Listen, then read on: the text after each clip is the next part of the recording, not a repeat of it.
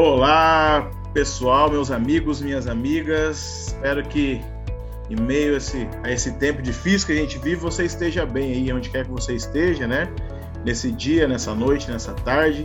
Estamos mais uma vez aqui no Pensando e Repensando, nosso canal do, do Bem pelo Bem.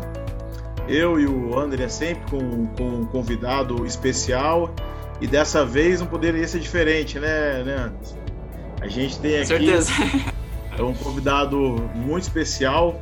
Confesso que eu conheci ele há pouco tempo e, e nesse pouco tempo ele tem sido uma benção na minha vida. E aquilo que é bom a gente não, não pode esconder, né? A gente tem que, a gente tem que repartir.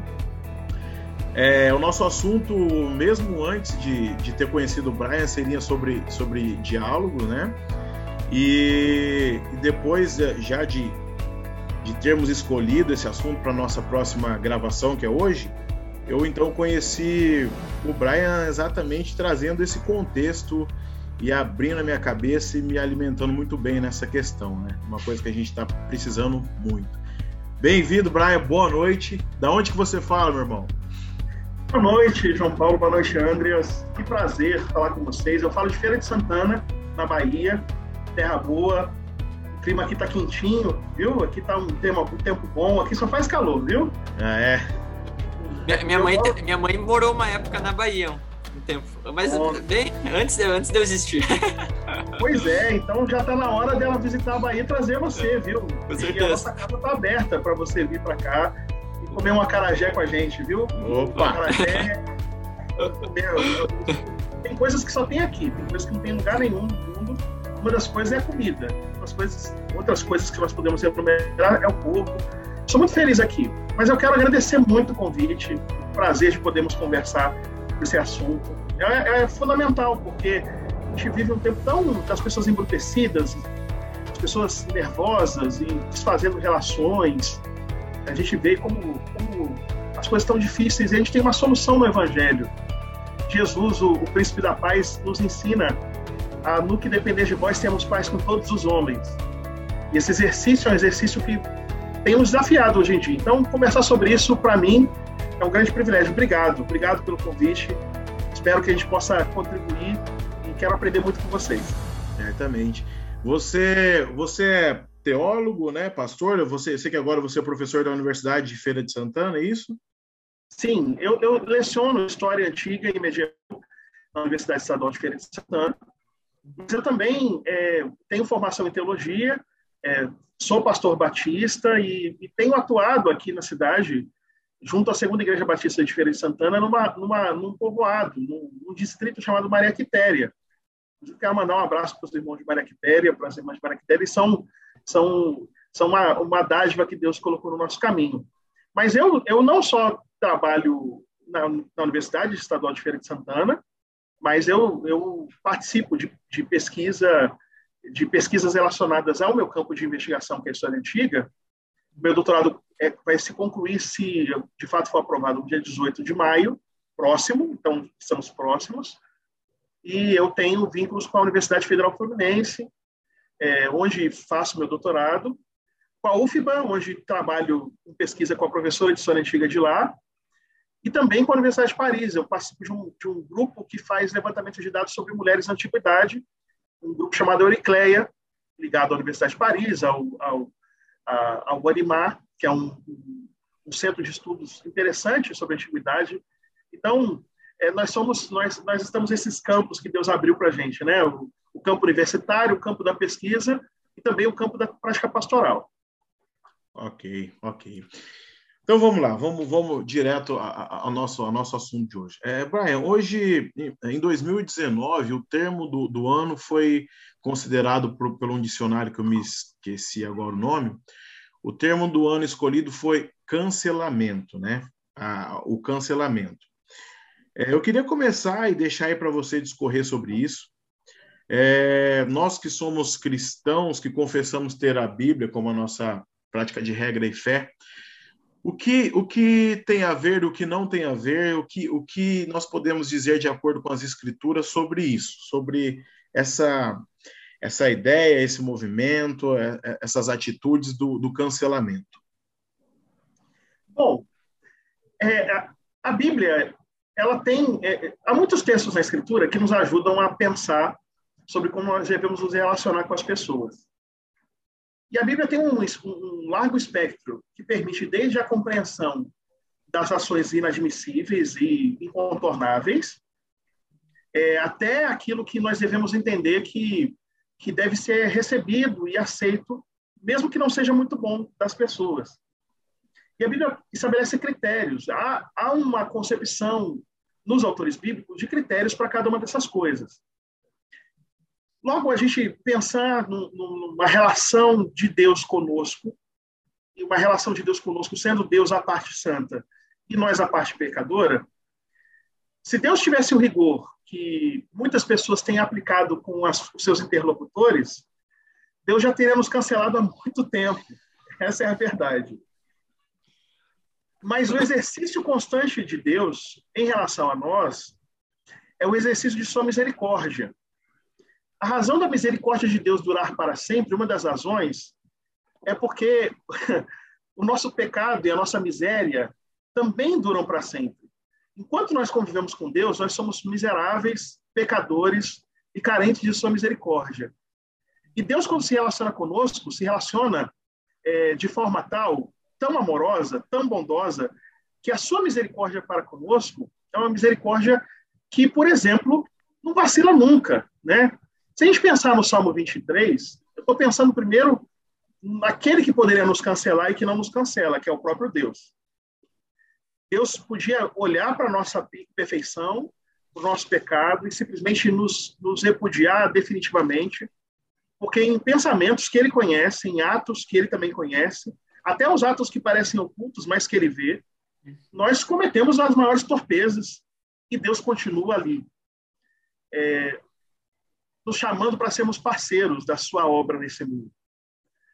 Logo, é, é meio incompreensível que, diante de uma compreensão de Deus, que é uma compreensão de Deus misericordioso, que nós olhemos para as pessoas que fazem coisas contra nós, ou que falam coisas que nós não concordamos, e eliminemos tão facilmente as pessoas, chamando isso para uma lógica que é uma lógica que não é nem um pouco bíblica, de ah, é melhor ficar à distância porque é, assim dá menos confusão. São, são, são construções que não enriquecem a nossa vida, mas empobrecem a nossa vida. É como se eliminando aqueles que são pessoas, aquelas que são pessoas que falam coisas, que pensam coisas, ou que praticam coisas que nós não concordamos, que nós nos tornássemos mais santos, mas a verdade não é essa, nós continuamos é, tão pecadores quanto antes. Para exemplificar isso, eu quero exemplificar isso com um texto. Posso? Posso claro. fazer uma leitura de texto? Que mostra a cultura do cancelamento? Vou mostrar um texto de cancelamento da Bíblia. Há um texto que é daqueles textos assim mais marcantes da Bíblia, muita gente conhece, portanto, não é nenhuma novidade, que vai apresentar uma situação muito difícil do povo de Israel, tá? Então, esse texto, eu vou colocar o texto aqui, vou colocar o texto hebraico, porque com o texto hebraico a gente, a gente pode comentar o texto a partir do original, isso vai ajudar a gente, beleza? Então, vamos lá. Esse texto de Isaías, capítulo 6, ele vai colocar uma, uma, uma, um período histórico que é um período de trono vazio, um período de, de, de fim de reinado, reinado do, do rei Uzias. E aí, no ano da morte do rei Uzias, ou seja, numa época de trono vazio, o texto vai dizer, é Isaías dizendo, que ele viu o Senhor assentado num alto e sublime trono, que as abas das vestes do Senhor enchiam o templo e que serafins estavam por cima dele. Então vamos entender bem do que, que o texto está dizendo. O texto está apontando que existe um indício tácito de uma possibilidade de o povo de Israel naufragar, por causa da ausência de rei. Logo, um ambiente favorável para compreender que Yahvé, o Deus de Israel, tinha se afastado do povo e por isso o trono vazio. Mas Isaías, quando diz que vê o Senhor, e é interessante ver que o texto diz que ele vê o Senhor no alto e sublime trono e as abas das suas vestes enchem o templo, ele está dizendo onde ele está. Ele está no templo. Ok? Onde ele está? Ele está no templo. Se ele está no templo, o que ele está vendo, na verdade, são as abas das vestes do Senhor que enchem o templo. Porque se enche um templo, não deixa espaço para ver nada além disso. Portanto, o que ele está vendo são as cortinas do templo. E ele consegue enxergar, para além daquilo que era visível no próprio ambiente de culto, que é o templo, ele consegue enxergar que se o trono de Israel vazio está ou estará, que o Senhor continua no trono, que o Senhor continua reinando. E que esse reinado do Senhor é um reinado que é marcado por três coisas. Vamos identificar as três. Primeiro, diz aqui que serafins estão diante dele. A palavra saraf em hebraico é serpente, tá? Mas tem a ver com fogo. Elas são elas elas somam de forma semelhante o verbo queimar e o verbo serpente. Daí a ideia do dragão que cospe fogo. E aí vai dizer que esses seres, que são seres que apontam para juízo, que apontam para condenação, que apontam para cancelamento. Percebe? Apontam para destruição, para consumir o outro com fogo, para consumir o outro com peçonha. Diz o texto que ele tem seis asas. Com duas cobre o rosto, porque ninguém pode ver a Deus e viver. Com duas cobre os pés, que é uma, uma alusão, um eufemismo para nudez, porque ninguém pode ficar nu diante de Deus e com duas voava, porque ninguém pode pisar onde Deus está e permanecer vivo.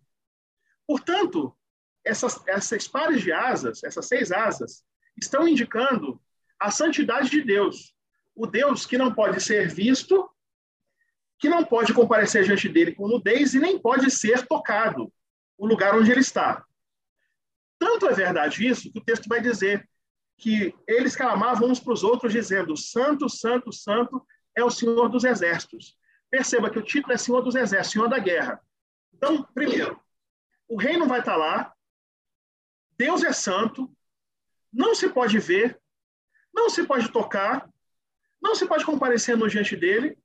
A sua santidade implica, a palavra santo é a palavra kadosh, que tem a ver, que tem a ver com cortar, que tem a ver com separar, portanto, cancelamento. Inclusive, o título dele é Senhor dos Exércitos, que significa, que aponta para esse caráter do Deus perigoso, que diante dele tem um serafim, cujo nome é serpente ao mesmo tempo aquilo que queima.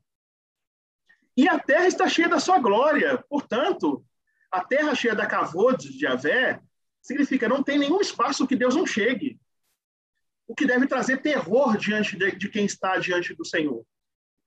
Perceba que o texto está ensinando dos sinais que são sinais de afastamento, de que Deus talvez seja totalmente outro, aquele que é intangível, aquele que é intocável, aquele que não pode ser se relacionar com ele com proximidade, porque se você se relacionar com proximidade, o que acontece é que você não sobrevive por causa da sua da sua grandeza moral, da sua grandeza espiritual. Tem gente que se comporta como Deus e por isso cancela os outros. Porque enxerga que o que a pessoa fala não serve. O que a pessoa vive não serve. O que a pessoa pensa não serve. Onde a pessoa, o que o dinheiro que a pessoa tem não serve. Onde a pessoa mora não serve. Essa intolerância. Percebam que aqui a gente está no, no, no diálogo, no texto indicando afastamentos. Até o ser espiritual, até o ser que está ali naquele lugar, exaltado, está distanciado de Deus mas diz para Deus que ele é santo, que ele é separado. E aí, você tem que pensar que o templo é um lugar de sacrifício. Portanto, se é um lugar de sacrifício, é um lugar em que a carne é queimada. E as bases do limiar que se movem à voz do clama e a casa se enche de fumaça é como abrir da churrasqueira. E aí pronto, aí vai aquele che... aquela fumaça para todo canto. Olha como o texto está falando de Isaías no templo. O templo onde todo mundo ia, onde todo mundo cultuava, e que no capítulo 1 de Isaías diz que eles não tinham cuidado ao pisar no templo, porque iam com mãos sujas de sangue. Está no primeiro de Isaías, a partir do capítulo 1, verso 11, que fala: Quem vos requereu pisar dos meus átrios? Quando vocês falam comigo, eu não ouço, porque vocês levantam as mãos, as mãos são sujas de sangue.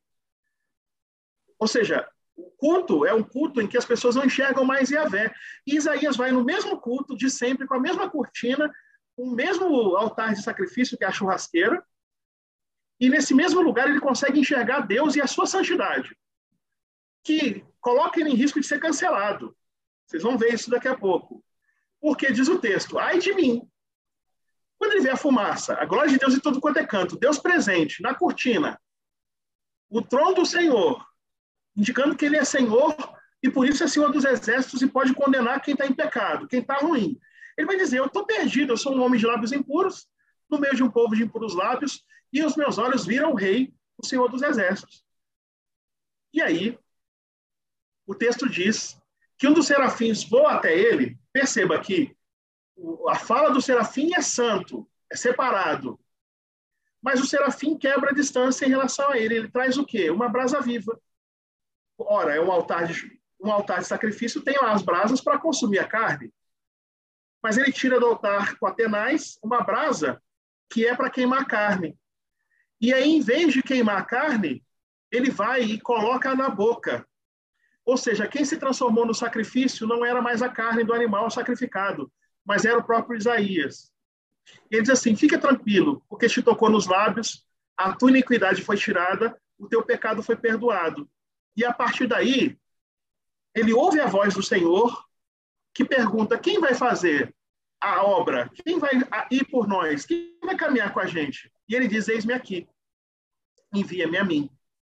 Logo, vocês percebam que aqui está o remédio para todo cancelamento o perdão de Deus.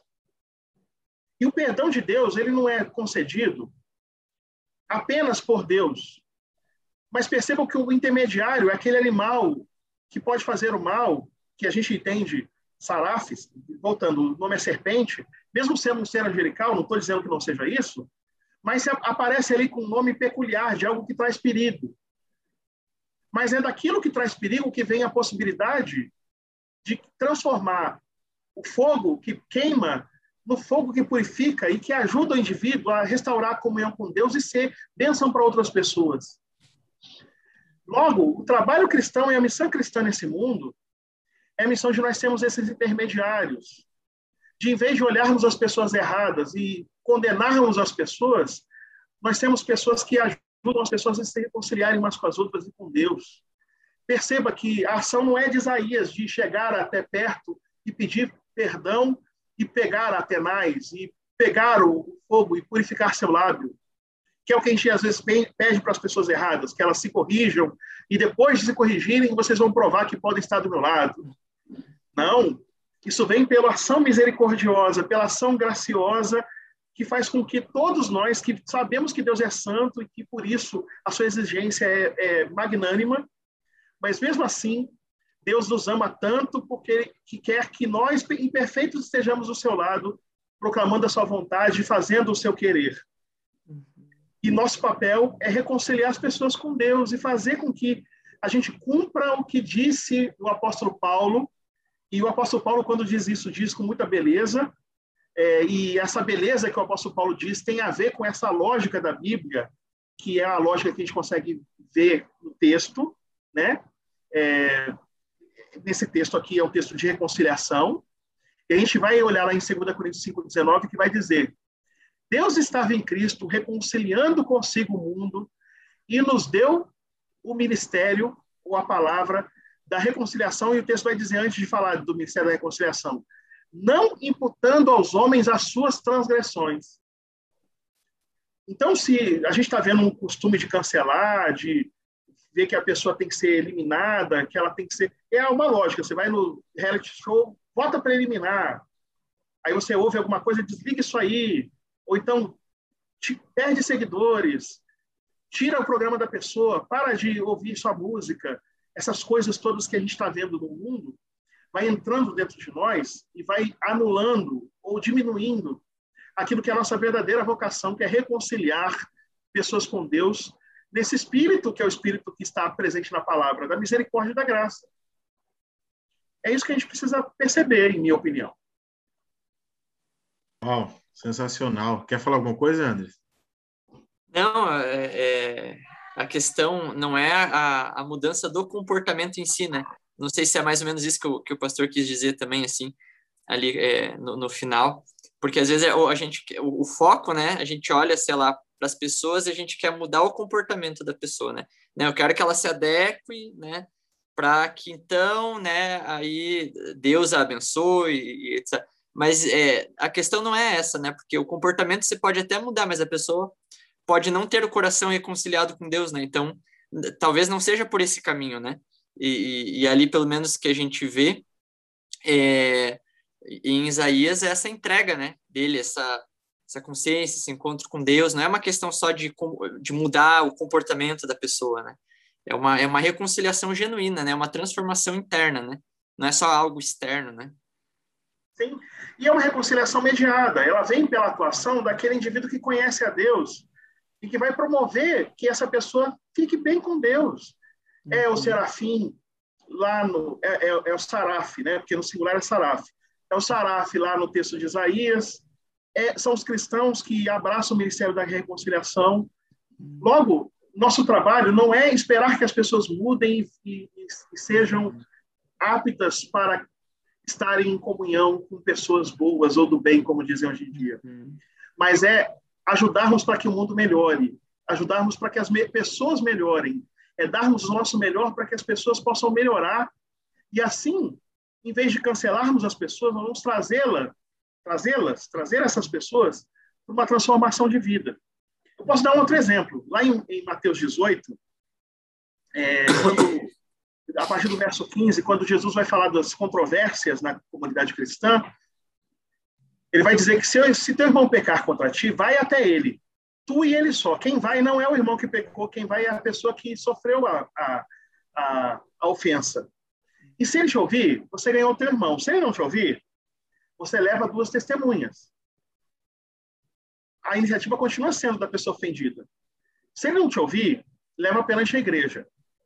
Então, mais uma vez, é mais uma ação de tentativa de reconciliação. Se ele ainda não te ouvir, considera-o como gentil e publicano. Aí as pessoas dizem assim: ah, pronto, agora, como eu já fiz tudo que podia, coloquei todos os mediadores, então agora eu posso eliminar essa pessoa para sempre da minha vida. Calma lá. Como Jesus tratava os gentios e publicanos? Ele comia com eles, ele os ouvia, ele, ele dava atenção especial para eles. Portanto, Considerá-lo como gentil e publicano é tratá-lo como Jesus tratava gentios e publicanos, que é com toda graça, toda misericórdia. Para quê? Qual o objetivo? Um objetivo claro de que por meio do amor, o amor vença. Lá em Romanos capítulo 12, verso 21, vai dizer assim: Não te deixes vencer pelo mal, mas vence o mal com bem. Outro texto da palavra de Deus que ensina sobre, sobre nós não abraçarmos a cultura do cancelamento, mas aprendemos o diálogo. O texto de, de Mateus, capítulo 5, salvo engano, é o verso 8, vai dizer assim. Enquanto eu vou falando, eu vou conferir, tá? Mateus, capítulo 5, verso 8, vai dizer assim: Bem-aventurados os pacificadores. Não, não é verso 8, não. Olha aí, vamos corrigir aqui, é o verso 9.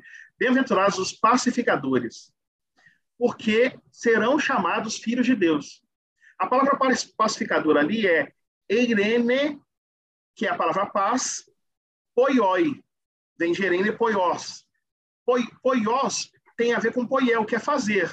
Então, são os fazedores da paz. Tem dois verbos gregos, ou dois substantivos gregos relacionados ao fazer.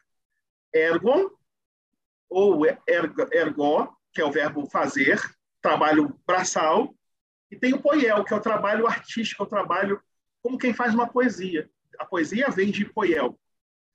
Então, a paz tem que ser tecida por nós como quem tece uma, uma trama, como quem faz um, uma peça de tapeçaria, como quem escreve uma poesia.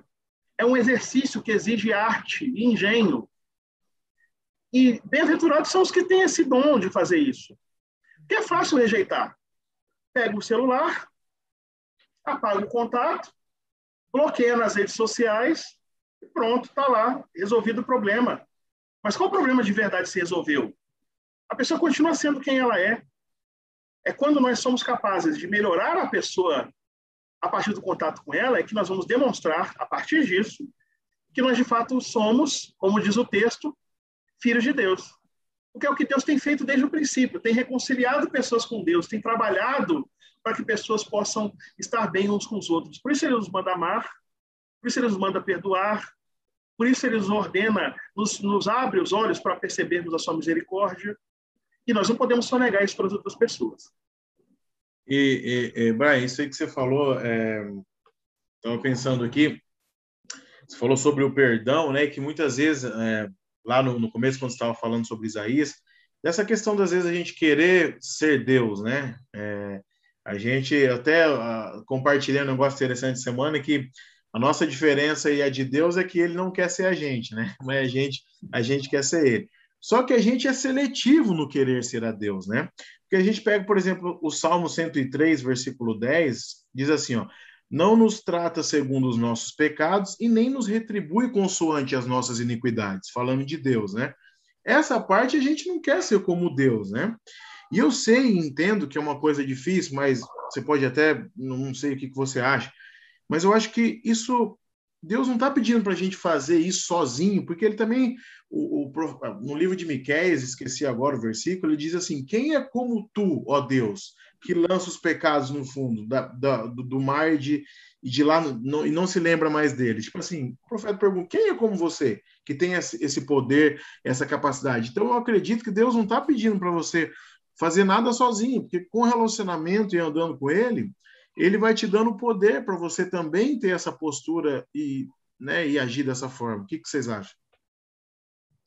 Eu acho, eu concordo plenamente que que é, nos relacionarmos com Deus estabelece uma série de critérios para nós nos relacionarmos com o próximo. Porque nós tomamos consciência e ciência de como Deus é misericordioso, bom e como ele trata os nossos pecados, isso exige uma reciprocidade. A reciprocidade está presente na Bíblia em vários momentos, o Pai Nosso, sobre as nossas ofensas ou pecados e como é, nós devemos perdoar, como nós somos perdoados, né?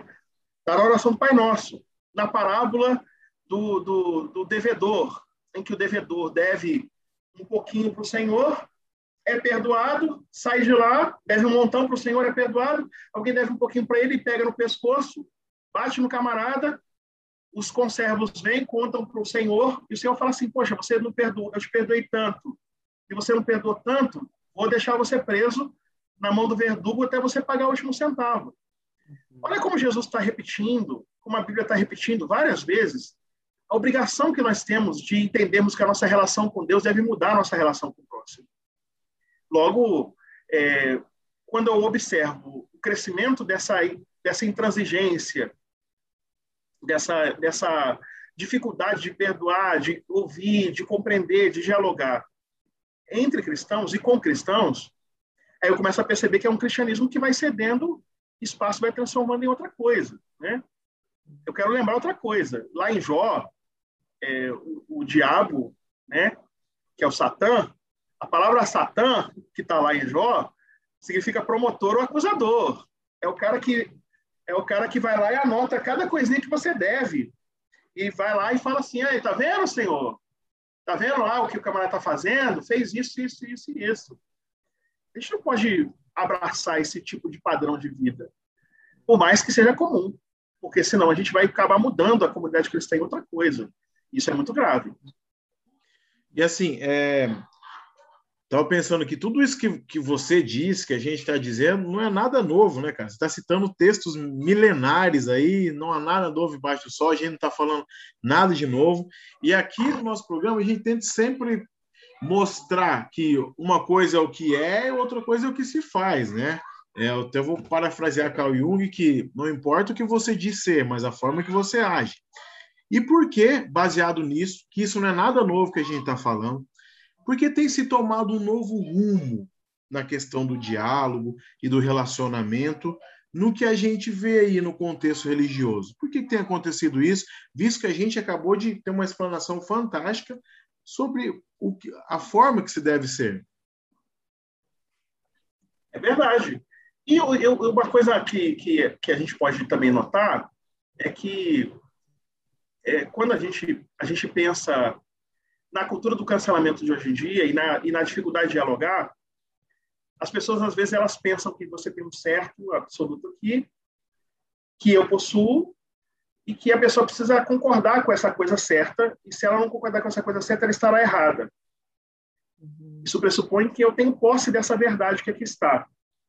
Uhum. Tendo posse dessa verdade que aqui está, quem não está nessa verdade, logo é mentiroso, portanto não é digno. Isso revela uma absoluta incompreensão do conceito de verdade da Bíblia. Absoluta incompreensão. Vou contar um exemplo. Posso narrar um exemplo? Posso mostrar uma história da Bíblia? Que não é nem um pouco conhecida, né? É um texto lá de João, o capítulo 4 de João. Ele tem, ele é extraordinário, né? Ele vai, ele vai mostrar uma atuação de Jesus num lugar chamado Samaria, tá? Vou compartilhar aqui a tela para mostrar. Primeiro o texto vai dizer que era necessário Jesus atravessar a província de Samaria. Isso aqui é um lugar interessante, porque Jesus é galileu. E ele está indo nesse movimento da Judéia para Galiléia, da Galiléia para a Judéia. E tem um caminho que é pelas montanhas que não passa necessariamente por essa região, que é a província de Samaria. Mas tem um caminho que passa por Samaria. Quando é que se passa por Samaria? Quando você tem uma comitiva muito grande, que é o caso de Jesus, e nessa comitiva muito grande você não tem suprimento de água. Então, o que, que se faz? Sai mais cedo, é, abastece é, limitadamente o, o, a caravana, está ele com os discípulos, e aí você calcula que você vai chegar lá nas terras de Samaria mais ou menos por volta do meio-dia, porque Samaria é uma região religiosa. Tem templo em Samaria, tem templo no Gerizim, tem templo em Samaria. E eles respeitam as horas de oração pública, que são nove da manhã, meio-dia e três horas da tarde. Então, se você vai para o posto às três da tarde, ao meio-dia, às nove da manhã, você não vai encontrar pessoas ali, porque elas estão retiradas daquele ambiente que é um ambiente de adoração lá em Samaria. Esse é um Pentateuco deles, o Pentateuco samaritano e assim por diante. Aí vai dizer o texto, e quando ele chega em Sicar, onde tem um, um poço, e geralmente usa um poço, tem uma fonte de Jacó e ele chega lá na hora sexta, claro. Hora sexta é, é meio-dia, tá? A hora terceira é nove da manhã, hora sexta é a, a, a é a meio-dia e hora nona é três horas da tarde. Eles vão seguindo as horas assim. E aí, quando ele chega ali na, na fonte, onde não devia ter ninguém, lá tem uma mulher que vai tirar água. Ora, o que essa mulher está fazendo ali se todos os samaritanos não estão ali porque eles estão na hora da oração no templo? É o contexto da época. Bom, porque de alguma maneira está proscrita. Nós conhecemos o texto ela teve cinco maridos, o que está com ela não é marido. Portanto, ela está de, em conformidade com aquilo que era o regramento da moral estrita dos samaritanos. Eles tinham uma moral muito estrita, os samaritanos, especialmente em relação à, à prática de casamentos. Logo, a mulher samaritana, ela ela está ali e ela é etnicamente samaritana, mas religiosamente, pelo que parece, ela está proscrita e ela dá sinais disso no texto. Perceba, ó, ela Jesus pergunta, pede para ela para dar de beber, os discípulos não estão presentes. Ela pergunta por que, que sendo ele judeu, pede de beber a ela, que é samaritana, e mulher, já é inadequado por ser mulher, mais inadequado ainda por ser samaritana. Ou seja, ela está fazendo questão de dizer que é samaritana, que discrimina os judeus. Aí Jesus vai falar que se conhecera, se ela conhecesse o dom de Deus que está nele, pediria e daria água viva. Água viva parece ser uma menção a um, a um, a um ato ritual típico dos samaritanos que se introduzem no Templo de Jerusalém. Água viva, que é uma outra forma de falar de água corrente, que os samaritanos não podiam tomar banho nas, nas, nas, nos tanques batismais ou nos tanques rituais de lavagem de quem ia para o templo, que eram os chama de mikvah, no plural mikvot. Eles não podiam tomar banho nessa água que fica guardada na piscina. Eles têm que tomar banho na água corrente, que chamam de água viva. Portanto, quando ele fala da água viva, é uma fala ambígua, porque ao mesmo tempo que representa essa água que limpa o samaritano, permitindo que ele cultue no templo de Jerusalém, fazendo a lavagem ritual, mas ao mesmo tempo faz alusão a uma água que vai do interior, algum tipo de, de limpeza e purificação do pecado, da transgressão, da impureza, e, ao mesmo tempo, a ideia de saciar a sede, né? Tanto é que a mulher fala assim, senhor, se tu não tens com que tirar e o poço é fundo, como tens água viva? Aí fala assim: você é maior do que Jacó, nosso pai? Lembra que essa mulher está lá e não tem mais ninguém no poço. Por quê que não tem mais ninguém no poço? Porque não tem mais ninguém e todo mundo está retirado para fazer a prática cultica lá no templo dos samaritanos. E aí, ele fala: Jesus, quem beber dessa água tornará ter sede, mas a água que eu der nunca mais vai ter sede. Aí a mulher se entrega, porque ela fala assim: Senhor, dá-me dessa água para que eu não mais tenha sede. Nem precise vir aqui buscá-la. Claro que ela está confessando que é difícil ela ir buscar água no poço. Não porque tinha que buscar água no poço, porque todo mundo tinha que buscar água no poço, mas porque ela tinha que buscar água no poço, esperar o horário que não tem ninguém, ou então ir no horário que tem gente que não vai tratá-la bem.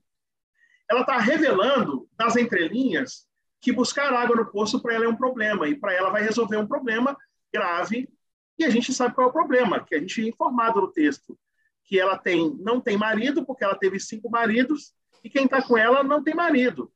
E quando ela diz que não tem marido, isso não é uma verdade, é uma meia-verdade. Portanto, ela diz que é samaritana, mas está proscrita da religião. Ela diz que não tem marido, mas ela está vivendo conjugalmente com alguém. E ela faz questão de tripudiar Jesus por ser samaritana e ter Jacó como pai. E no final das contas, não é bem isso, porque ela está proscrita da religião samaritana. Por isso que o texto vai dizer, Jesus vai dizer, que Vem a hora, e já chegou, que os verdadeiros adoradores adorarão o Pai em espírito e em verdade. Por que verdade? Porque desde o começo essa mulher não está falando a verdade. Então ele fala em espírito, para dizer, não é nem no templo de Jerusalém, nem no templo de Samaria. Tá? Porque a, discussão vai ser onde deve adorar. Então ele vai falar, o lugar de adoração é o espírito, ou seja, dentro de nós nós podemos adorar a Deus. Deus é espírito, e os adoradores adoram a Deus em espírito na liberdade que o vento tem, porque espírito também é vento. E verdade, porque essa mulher fala mentira. Se fosse hoje em dia, já estava cancelada. Já estava cancelada, tratou mal, tripudiou, pleiteou uma moral que não tinha, demonstrou interesse, foi interesseira. Se fosse hoje em dia, já estava cancelada. O que, que Jesus faz? Jesus abraça, Jesus cuida, Jesus oferece para ela a possibilidade de viver em verdade. Essa tolerância, esse cuidado de Jesus de ter misericórdia e mostrar que não desiste, não desiste de nos mostrar o caminho em que nós podemos ser melhores, esse ministério foi dado para a igreja. A igreja não pode sair cancelando as pessoas, não. O pior que a pessoa seja, eu vejo muita gente na igreja falando bandido bom, bandido morto, ou seja, quer cancelar o bandido, não, bandido bom é bandido salvo. Eu tenho saudade do tempo que a igreja ia para os presídios para levar Jesus. Gostei dessa frase, pastor. Gostei dessa frase. Não é, Andres? Você, você lembra do tempo que a igreja, que o pessoal da igreja se insistia de nas prisões, nos presídios, para recuperar as pessoas, para que elas possam ter paz, recuperar a paz pelo perdão que há em Deus. Claro que elas vão pagar o crime que, que cometeram, mas elas, elas podem encontrar a misericórdia de Deus, mas não. Hoje em dia, a gente está tão contaminado com essa, essa, essa maldade, essa intolerância do mundo, que a gente não quer mais dialogar. E daqui a pouco está celebrando quando as pessoas são assassinadas. A gente teve uma chacina. Não que a gente não, não entenda a importância do trabalho da polícia, a gente entende, pelo amor de Deus. A gente entende a polícia, a necessidade de preservação da ordem pública, mas são 25 vidas que se vão, inclusive uma de policial. A gente, a gente tem que entender que a vida é um dom precioso demais e não pode ser desfeito assim. A gente tem que investir em maneiras de alcançar as pessoas de forma tal a, a ajudá-las a ser, serem transformadas e não mortas e eliminadas. Isso é urgente, gente. A igreja é que tem que capitanear, tem que ser a voz para falar isso. Se não formos nós, quem será, irmãos? Verdade. E, é, Brian, é, é verdade, cara. É, primeiro, só fazendo um merchando bem pelo bem, que a gente tem um, um, programa de mandar carta para os presidiários. Agora a gente está mandando um quarto por causa da pandemia, a gente não pode ir lá. E aproveita aí, ó, se quiser mandar carta, entra aí no, na nossa página, já que o Brian falou disso, e manda sua cartinha para a gente. É, para a gente não, para eles, né? Bem, é, uma coisa interessante é que, assim, é, no meu, acho que não sei se no seu é assim também, mas no meu contexto e do, e do Andres, a gente vê muito cancelamento por discussões, principalmente em torno da questão da lei, né, Andres? Da questão da lei, de entender isso, de entender de entender a salvação, de entender a graça. Muitas vezes, é, quando eu vejo nas discussões sobre lei, é, eu vejo o cancelamento e as pessoas não veem, principalmente, que a lei, a Torá, as instruções são para a vida, né? São para proteger a vida. Então, antes de eu discordar do Brian, eu tenho que ver, discordar em um ponto da lei, digamos assim, por exemplo. O que importa mais é o Brian do que ele está certo ou errado, né, né Brian? Com certeza. É, é, olha, olha que bonito como a Bíblia dá uma resposta para esse para esse problema, para esse dilema. Olha o que, que diz. A ninguém fiqueis devendo coisa alguma, exceto o amor com que vos amei uns aos outros. Pois quem ama o próximo tem cumprido a lei. Olha aí.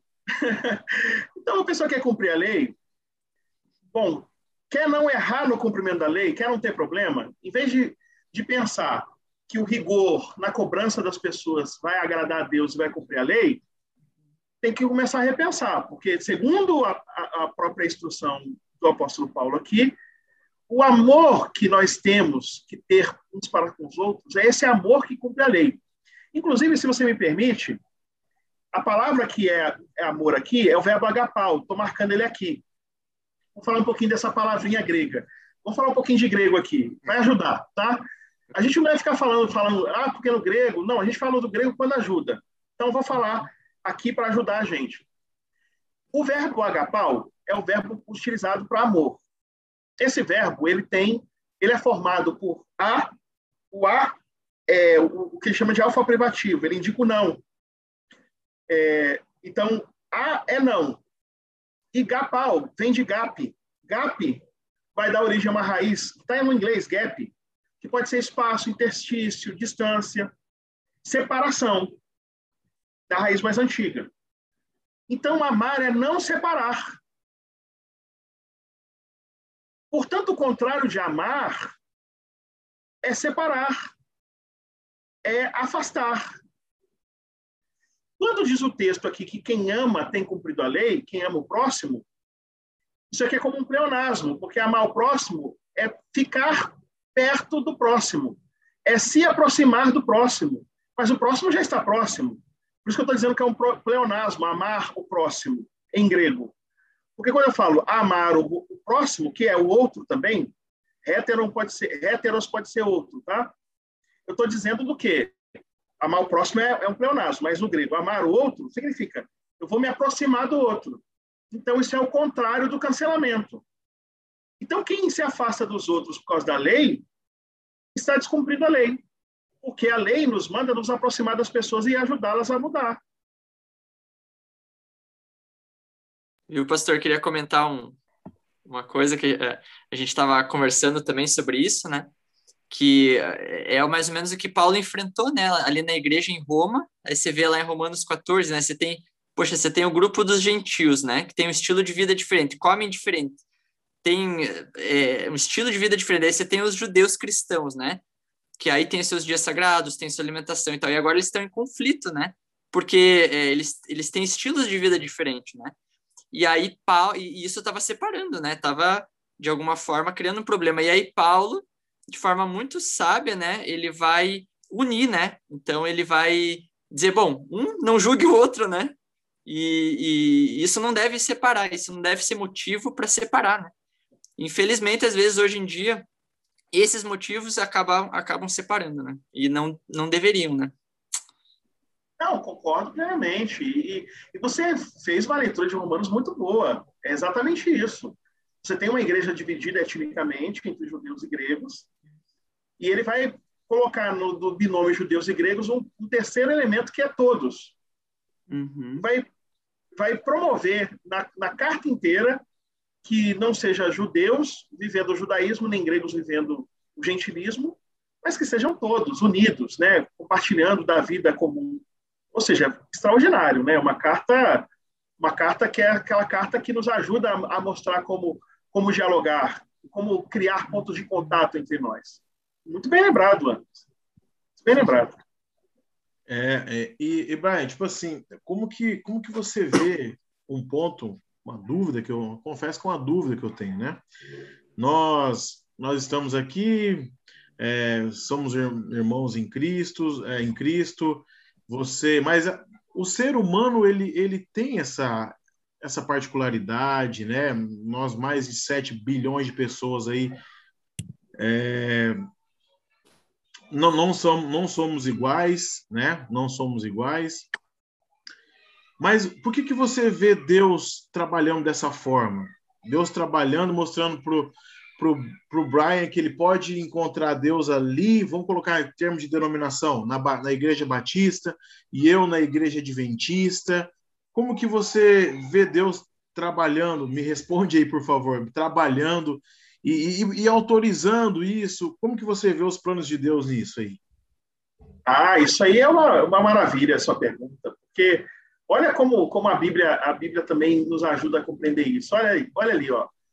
Para que pela igreja a multiforme sabedoria de Deus se torne conhecida agora dos principados e potestades dos lugares celestiais. Dos aspectos mais espirituais da igreja, que ecoa nos poderes dos principados e potestades, é a igreja ser multiforme é a gente conseguir ter lugares diferentes em que a sabedoria sagrada, divina, ela se destaca em campos distintos e permite uma complementaridade. O corpo não é diverso apenas numa localidade, como diz Paulo em, em 1 Coríntios, a partir do capítulo 11, 12 também. A gente vai ter diversidade não apenas no, no, corpo, pensando numa igreja local, mas também na maneira como as igrejas se manifestam a igreja sempre foi marcada pela sua diversidade. Olha o que diz o texto de 1 Pedro 4,10. Servimos aos outros, cada um conforme o dom que recebeu, como bons dispenseiros da multiforme graça de Deus. Então, você tem o batista, você tem o metodista, você tem o assembleiano, você tem o presbiteriano, você tem pessoas de diversas confissões cristãs diferentes, e essas confissões cristãs recebem de Deus aquilo que, que, que muitas vezes é particular e próprio, no sentido de que foi alguma coisa que eles avançaram mais num determinado campo, outros avançaram mais outro campo. E quando nós servimos uns aos outros, eu estou aqui, por exemplo, e daqui a pouco vocês vão ser convidados, vão estar comigo numa atividade, num estudo. Olha que beleza! Eu vou estar, a gente vai estar enriquecendo o corpo de Cristo e abençoando vidas, percebendo que, que, que cuidando disso que nós recebemos, o que implica dizer que essa coisa de proselitismo entre igrejas cristãs, isso é uma bobagem, né? Essa coisa de ficar acusando e denunciando igrejas cristãs. É, tem que respeitar o dom que o outro recebeu. Tem que respeitar o dom que o outro recebeu. Tem que respeitar aquilo que o outro, que o outro desenvolveu com cuidado, onde o outro foi alimentado, foi nutrido pela fé.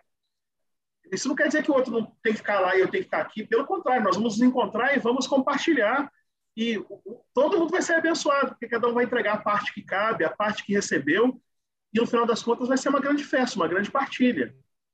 Ou seja, temos que entender que diversidade não é pecado, diversidade é oportunidade. Quando a diversidade é a diversidade da graça de Deus, as várias maneiras com que Deus pode falar com a gente, instruir nossa alma. A gente até assistiu né, um, um vídeo, João, do, com Edson Nunes, muito legal, onde ele, é, eles falaram algo assim que até eu, eu, eu nunca tinha pensado, né? Mas é, sobre apologética, né, João? O sentido negativo disso. Né? Não que a gente precise concordar, que a gente não tenha o direito de escrever algo para discordar, não é isso, mas é, às vezes pode se transformar é, é, pode ser um sintoma de um, de um pensamento engessado, né? Ou seja, você não, você não, é, não permite ouvir algo diferente, né? Então você ingessa ali e aí a professora vai dizer que isso é uma idolatria, né? Porque ela, ela diz assim, o ídolo é, é algo estático, né? É algo sem vida, né? E você acaba nesse teu pensamento criando exatamente a mesma coisa, né? Você cria um, um é um, um, algo estático, né? E acaba virando uma idolatria mesmo. Aí você quer vencer, aí você quer, né, e conven só convencer e tal, né? Então, é, às vezes, em prol da verdade, você, né, a gente acaba agindo de uma forma anticristã até, né? Enfim. É, tem um jeito existe uma defesa que nós temos que fazer né, da Sim. fé. E essa defesa da fé que a gente tem que fazer é essa aqui, ó, ó. Olha que defesa da fé que a Bíblia fala. Aprender a fazer o bem, atender a justiça, repreender o opressor, defender o direito do órfão, pleitear a casa das viúvas. Olha aí que, que defesa da fé bonita. É, esse tipo de coisa que a gente tem que começar a cultivar. Essa, essa coisa da preservação da vida. A razão da gente. Perceba, o, pastor Edson, que ótimo, né? Eu gosto muito dele. E você está falando uma coisa muito, muito justa. É, se tem uma defesa e alguma coisa que a gente tem que se engajar, é na preservação da vida. E não na preservação da ideia, das ideias. Uhum. A preservação Perfeito. das ideias, elas, as nossas ideias, por mais elevadas que sejam, elas não serão suficientes e satisfatórias para transcrever, descrever o ser de Deus. Essa coisa de discriminar ideias pensando qual é a mais correta é, no final das contas, a discussão sobre qual ideia é menos errada ou a menos imperfeita, porque às vezes não é errada, mas é incompleta. Uhum. A doutrina não consegue alcançar a plenitude nessa vida, pelo menos. Nós dependemos da graça de Deus para completar até as nossas orações. Não diz lá na Bíblia que Deus é Espírito e e importa que seus adoradores adorem Espírito em verdade. Também, Romanos 8, fala que nós não sabemos orar como convém, e por isso o Espírito intercede por nós com gemidos inexprimíveis. Se nem orar, quem sabe fazer direito, quanto mais criar discurso teológico. Então, se a gente não quer errar no discurso teológico, não é na capacidade racionalista do discurso teológico de falar coisas certas que nós devemos ser conhecidos, o que será medido no nosso discurso. Não obstante esse exercício ser, ser um exercício louvável mas é na capacidade de defender aquilo que Deus ama. E Deus ama as pessoas e não as ideias. Nossa, isso, então, isso foi. As ideias. Deixa eu até anotar aqui. Não, isso aí foi demais. As ideias são importantes, mas Deus ama pessoas e não ideias. Isso aí foi demais no ponto que você falou que as doutrinas é, é, é, ainda é pouco, né, né, pastor? Ainda é pouco ainda, né? Ela não alcança essa plenitude. Então, Não. se a gente for idolatrar dogmas, doutrinas e ideias, tá errado, porque a gente a gente põe um ponto final na caminhada, né? Nós aqui acreditamos que passaremos a eternidade conhecendo mais e mais sobre Deus, mas assumindo essa postura, a gente põe um ponto final e eu estou pronto e quem tá e quem não chegou nessa conclusão, nesse pensamento tá errado e tchau. É, não que a gente, que a gente não valorize o, a busca daquelas pessoas que querem pensar. Claro, querem claro. pensar, isso é válido. Só que na hierarquia de valores, a vida está na frente. A preservação da vida, a, a, a dignidade da vida está na frente. Então, se eu vou fazer com que uma pessoa perca a dignidade, porque eu vou afirmar a minha doutrina, é melhor eu parar, deixar minha doutrina de lado e dar para a pessoa o meu abraço Uhum. Porque, no final das contas, a gente não vai ser salvo pelo nosso conhecimento, a gente vai ser salvo pela graça de Deus. A graça de Deus, ele, ela tem uma dimensão do que é conhecida, mas ela não é tão forte no aspecto do conhecer como no aspecto do abraçar de Deus as nossas imperfeições e incoerências. O fato de Deus nos amar e resolver ser gracioso conosco deve nos motivar a compreender que nós não podemos mais discriminar pessoas por causa das suas ideias. Nós devemos, se vamos corrigir alguém, vamos corrigir a pessoa para o bem desse alguém, e não para que esse alguém seja desmascarado, como se todo mundo fosse mal, de forma inerente fosse mal, e por isso precisa ser colocado no seu devido lugar. Ser, sermos donos da verdade é um obstáculo para nós estarmos servindo a Jesus, aquele que é o caminho, a verdade e a vida. Porque uma coisa é conhecer Jesus e caminhar com ele, a verdade. Outra coisa é querer se tornar Jesus para as outras pessoas, sendo a própria verdade, em vez de sermos devotos da mesma. Não é tão, tão difícil de entender. Aí eu me pergunto, por que as pessoas então não entendem? Porque há algum, algum benefício para quem quer o gosto do poder de poder determinar quem vai, quem vem, quem sobe, quem desce, quem entra, quem não entra no céu, quem pode, quem não pode, quem é digno, quem não é digno. Essas pessoas com vocação para ser porteiro do céu, né? Com vocação para determinar quem é, quem não é, quem vai, quem não vai, essas pessoas geralmente não vão. Esse é o problema. Esse é o problema. Porque elas acertaram, talvez, na, na doutrina, mas esqueceram o amor. E sem amor não vai. Sem amor Porque, não vai. Falando de amor e pegando o que você disse há, há pouco atrás, que o amor junta, e se eu estou usando a ideia como algo que separa, então ela está sendo um opositor ao amor, né? Ao amor à essência ah, de Deus. E quem é esse opositor, bem. né? Quem é esse opositor, né? Isso. Ou seja, nós podemos defender doutrinas aparentemente ortodoxas que são satânicas. Exatamente. São diabólicas. diabólicas. A palavra, a palavra diabólico vem de diabalém. É um verbo grego. Dia é separar. E balo é lançar. É, é lançar coisas separadas. O contrário de diabólico é simbólico. É aquilo que une. Sim é junto de. Então, o que é diabólico? É aquilo que coloca marido contra mulher, amigo contra amiga ou contra amigo, irmão contra irmão, igreja contra igreja, promovendo assim divisão, separação, cisão, apostasia. Olha a palavra, apostasia, que é quando as coisas se separam de forma tal que ficam irreconciliáveis. Logo, a gente tem que redefinir nosso vocabulário teológico e redefinir nosso vocabulário teológico em termos mais relacionais. É talvez mais importante estar junto de alguém do que dizer uma coisa certa para alguém. Por exemplo, eu estou num velório. Olha como, como a gente pode entender isso. Eu estou num velório. Aí a pessoa pensa que a, que a outra morreu de uma causa.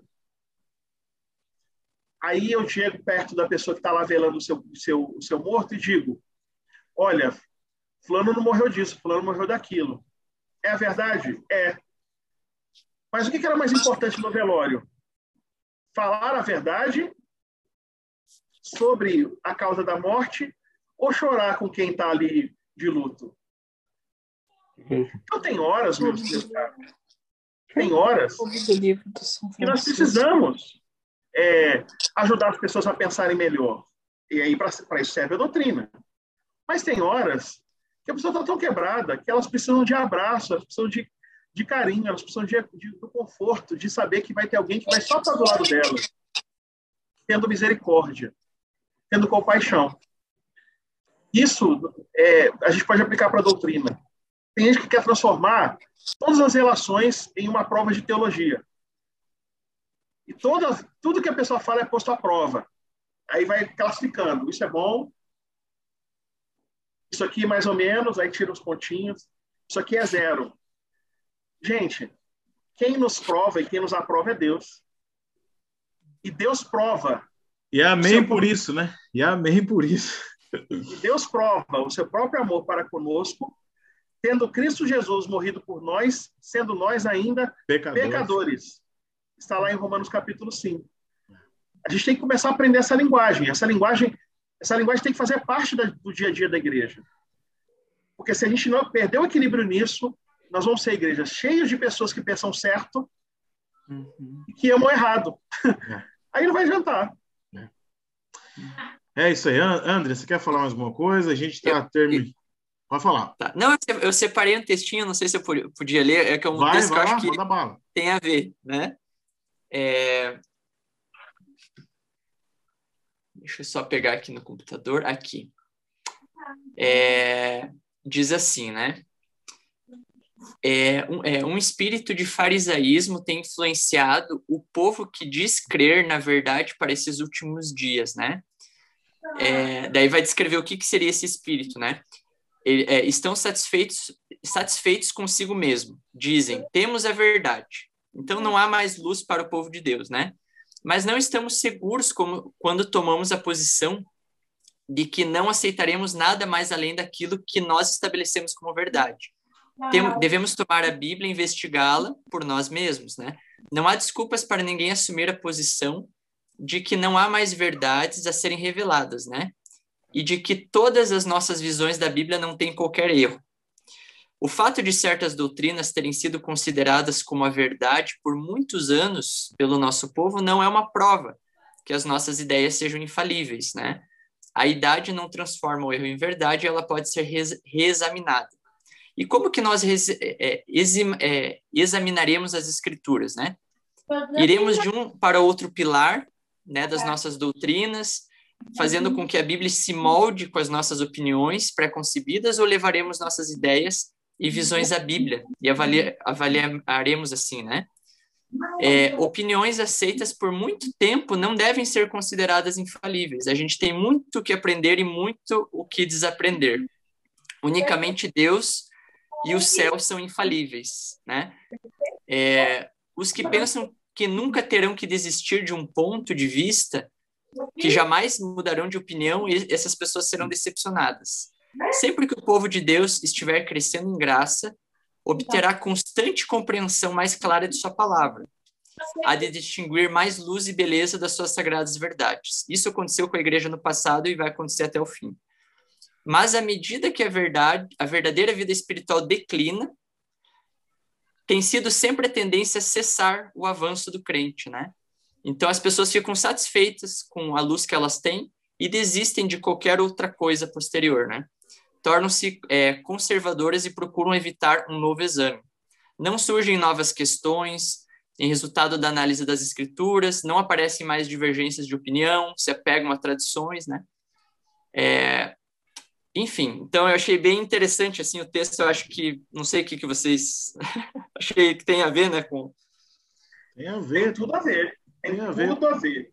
É porque Isso é assim, é muito bom, porque ah. de fato é, farisaísmo pode até parecer com o cristianismo, mas não é, né? Não é. E o jeito de descobrir farisaísmo tem um manual de farisaísmo na Bíblia, que é Mateus capítulo 23, né, gente? Então ela vai dizer: fazem evangelismo até o fim do mundo conseguir um prosélito. Quando fazem, fazem filhos do inferno mais do que antes. Sentam na cadeira de Moisés, dizem que receberam as tradições, dizem que conhecem as doutrinas, mas falham nisso. É, o cristianismo de Jesus, ele é aquele cristianismo em que Tomé. É, cê, vocês sabiam que Tomé, Tomé é chamado de Dídimo, né? Uhum. Vocês sabem por que, que Tomé é chamado de Dídimo? Dídimo não é um sobrenome. Sabe o que significa Dídimo? Dídimo significa gêmeo. Quando alguém carrega o nome Dídimo é porque alguém tem um irmão gêmeo. E para não confundir o irmão gêmeo com aquela figura, aí se coloca o, epíteto dídimo para que se saiba que ele pode estar se passando por, pelo outro. Então, Tomé, como ele era parecido com seu irmão, era comum que mandasse conferir se ele era ele mesmo, se tinha aquela verruga naquele lugar, se o cabelo estava na mesma cor. Ou seja, a vida toda ele teve que provar que ele era ele mesmo. Aí, quando morre Jesus lá no Evangelho de João, e ele ressuscita, Tomé diz: Eu só vou acreditar se eu tocar nas suas mãos. Ou seja, ele está passando para Jesus a sua própria experiência de intolerância ou de a exigência que foi feita a ele durante a vida toda de que ele tinha que provar que ele era ele mesmo. Aí Jesus chega para ele e fala assim: Tomé, toca aqui nas minhas mãos. Vem aqui, vem, vem, vem ver os buraquinhos aqui meu, da minha mão. Né? Confere. Aí ele nem vai conferir. Ele crê né, e, e, diz para Jesus, aí Jesus responde: os que não viram, os bem-aventurados são os que não viram e creram.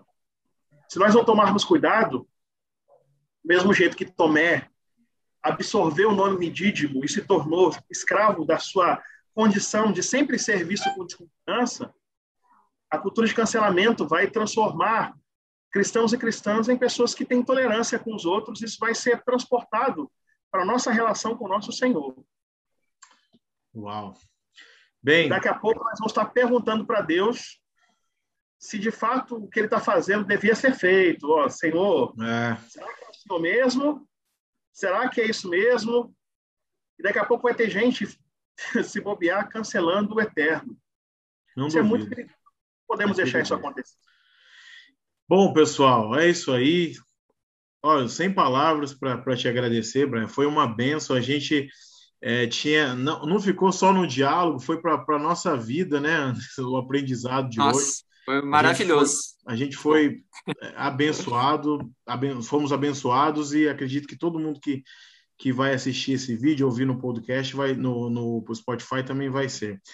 O diálogo, a gente queria falar sobre o diálogo, da forma que nós cristãos precisamos dialogar, porque o diálogo ele é preciso, né? O diálogo ele é preciso baseado em tudo isso que a gente viu e que a gente, que a gente falou aí.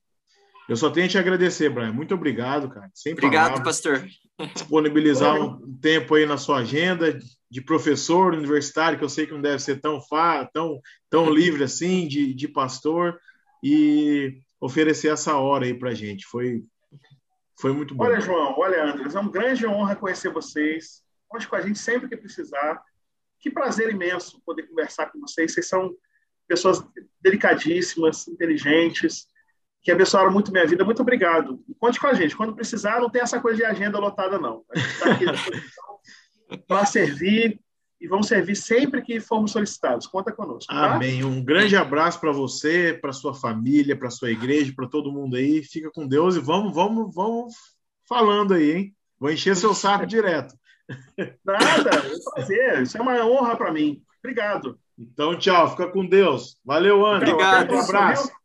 Deus abençoe vocês. Amém. Amém.